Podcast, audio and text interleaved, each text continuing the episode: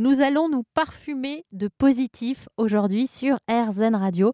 Nous partons à la rencontre d'une histoire familiale olfactive, celle de la famille Nicolosi. Nous allons en discuter avec Célia, qui a repris le travail entrepris par son papa, qui a commencé cette aventure en 2004. Oui, tout à fait. Alors, c'est une aventure qui commence euh, en famille. Euh, pour moi, en fait, elle a démarré dans la maison familiale quand j'étais euh, jeune ado, on va dire, parce que c'est mon papa qui a lancé euh, qui a lancé l'entreprise, donc Nicolosi Création, dans le garage de la maison familiale. donc il y a bientôt bientôt 20 ans maintenant. Alors je vais vous poser toutes les questions qui me passent par la tête, mais c'est vrai que je ne sais pas du tout, moi par exemple, comment est-ce qu'on fabrique un parfum? Nous, on va dire, on est vraiment spécialisé dans la dans la création d'identité olfactive pour euh, pour l'ambiance. Mhm. Donc plutôt pour tout ce qui est hôtel, spa, etc.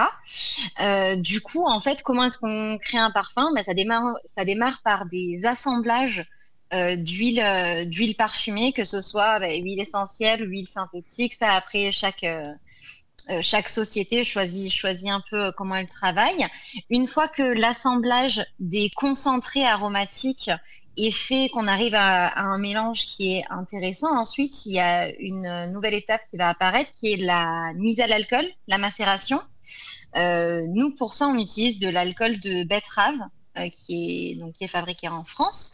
Euh, et en fait, on va laisser cette composition aromatique macérer dans l'alcool de betterave à différents degrés selon qu'on souhaite faire ben, une autre toilette, une autre parfum euh, ou un parfum d'ambiance. Ça après voilà les, les pourcentages euh, varient selon la formule qu'on essaye qu'on essaye de faire.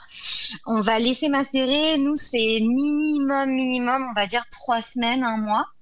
Et en fait à la sortie à la sortie de cette période de macération, on va pouvoir alors soit glacer le mélange 99% euh, du temps, les, les, fabricants de parfums glacent le mélange en fait pour avoir euh, du coup, on va dire toutes les molécules qui vont se précipiter, qu'on va pouvoir filtrer plus facilement, afin d'avoir un mélange qui va être vraiment stabilisé et limpide euh, au moment où on va remplir le, le, flacon en fait tout simplement. Mais du coup, c'est vrai que la fabrication de parfums, c'est un procédé qui est beaucoup plus long qu'une fabrication de cosmétiques par exemple en tout cas dans la manière où nous on le fait, vu qu'il y a cette étape de macération, en fait, on se rapproche presque plus des fabrications d'alcool de bouche, de, voilà d'alcool euh, d'alcool euh, sec, on va dire apéritif par exemple, où on a tout ce procédé aussi de, macération d'herbes aromatiques, tout ça, euh, que de cosmétiques proprement parlé. Ou pour la cosmétique, bon ben on va faire son, mélange une fois que la chauffe, le mélange, etc. est fini, on va pouvoir le mettre en bouteille de suite. Nous, c'est pas le cas. Est-ce qu'il faut être né euh, Attention, je vais essayer de bien faire comprendre parce que cette phrase peut devenir très compliquée. Est-ce qu'il faut être né dans votre famille pour devenir né? Euh, Non, non, blague à part, est-ce qu'il faut être né, c'est-à-dire euh, vraiment avoir des prédispositions naturelles presque pour pouvoir gérer ce, genre de, d'entreprise familiale? Alors pour le coup, moi je ne suis pas née. J'emploie un nez, mais moi je ne le suis pas. je je pense qu'il y a.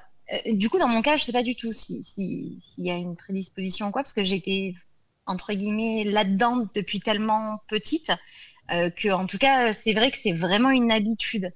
Euh, je ne suis pas sûre qu'il y ait des prédispositions naturelles à avoir. Je pense que c'est vraiment plus un entraînement euh, et et le fait d'être euh, d'être confronté à différentes senteurs toute la journée, euh, le, fait de faire ça de manière très très régulière, je pense que c'est beaucoup plus important que les prédispositions qu'on peut avoir euh, qu'on peut avoir à la base. Merci à Célia de Nicolosi Création de nous avoir parlé de cette aventure olfactive familiale aujourd'hui sur RZN Radio.